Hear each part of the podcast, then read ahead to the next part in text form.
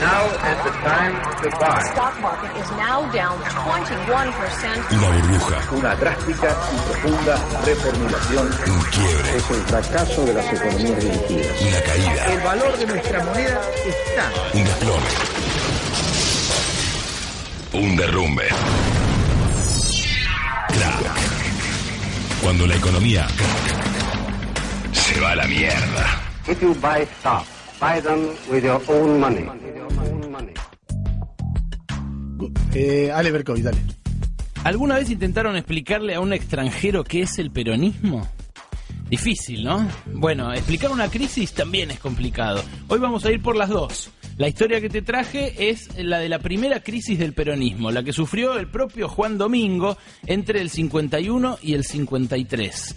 La que alguna vez tu abuelo o tu abuela te contó mientras te comías una tostada de pan negro.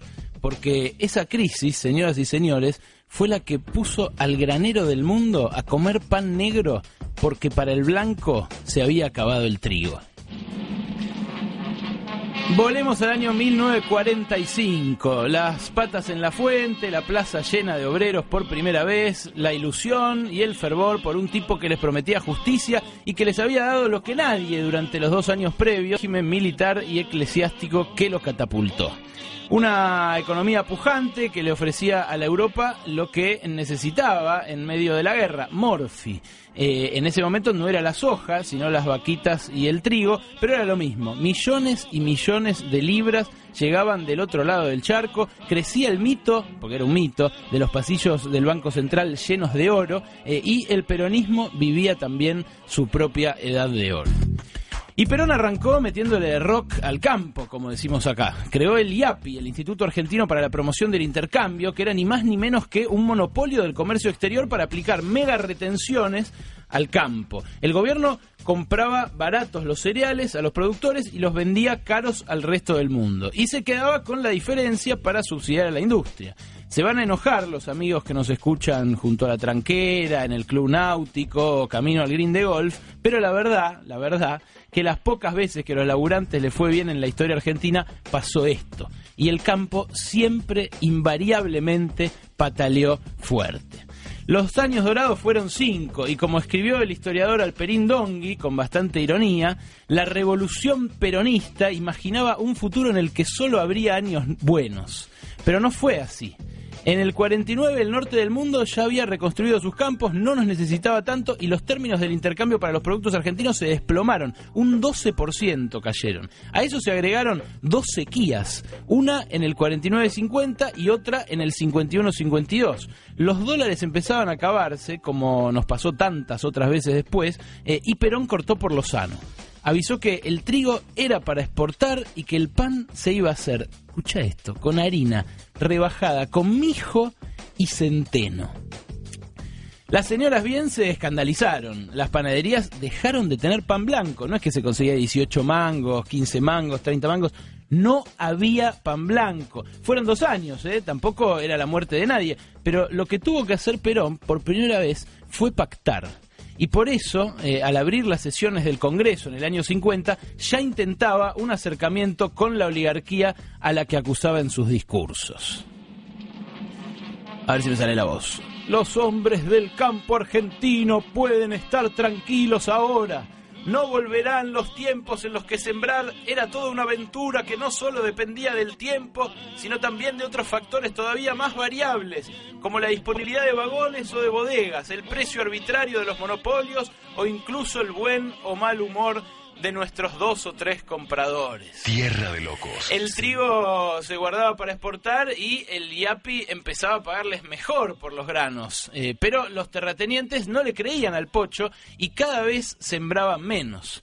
Para confirmarlo, alcanza un dato. Recién a fines de los años 60, la producción agropecuaria recuperó sus niveles de antes de Perón. Y la cosecha de trigo de los años 30 nunca se igualó, ni siquiera con la revolución de los transgénicos. Durante toda esa década, toda la década que duró el primer peronismo, los dueños de la tierra no pararon de extrañar a los militares de la década infame, la del 30.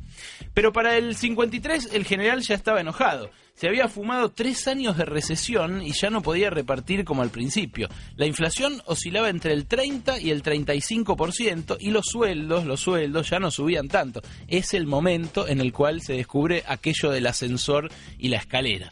El 15 de abril dio este discurso en la Plaza de Mayo, donde amenazaba con leña y con la horca a los especuladores. Escucha. Creo que según se puede ir observando, vamos a tener que volver a la época de andar con el alambre de fardo en el bolsillo.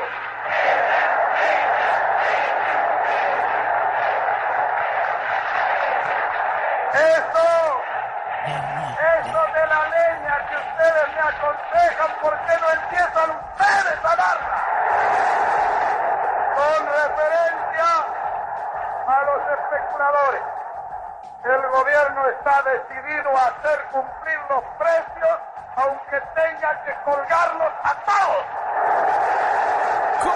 ¡Colgarlos a todos! Qué impresionante. No te asustes, no te asustes que esta historia no termina con nadie colgado, ni mucho menos en una hoguera, con la leña, leña que le pedían al general. Pero eh, para cuando hizo ese discurso, Perón ya había encarado un plan de ajuste que no incluyó una devaluación, pero sí un tope salarial. Lo increíble es que mientras daba este discurso así de encendido y mientras hablaba de controles de precios, ¡Bomba! Sí, sí, una bomba. El año del pan negro y de la primera crisis del peronismo fue también el del peor atentado terrorista contra la red de subtes porteña. El discurso que acabas de escuchar llevaba 14 minutos cuando llegó la primera explosión en el Hotel Mayo, eh, del lado de la calle Defensa. A los pocos segundos, otra más grande en la estación del subte A. Otra, ¡boom! El antiperonismo ya e- era una fuerza articulada para ese momento y era capaz de meterle un susto así al propio Perón. Era el fin, los muchachos del campo ya no eran los únicos descontentos. La iglesia había roto con Perón también por su apoyo al aborto legal, la Marina lo recelaba, cuestiones internas entre uniformados, y ya no tenía aliados en el exterior. Los tres terroristas que pusieron esas bombas del 53 estuvieron poquitos meses presos, eh, porque el golpe de la Libertadora los liberó de inmediato. Pero detrás del golpe, ahora lo sabes, hubo un crack. El crack del pan negro y de las bombas en el subte. La primera crisis del peronismo.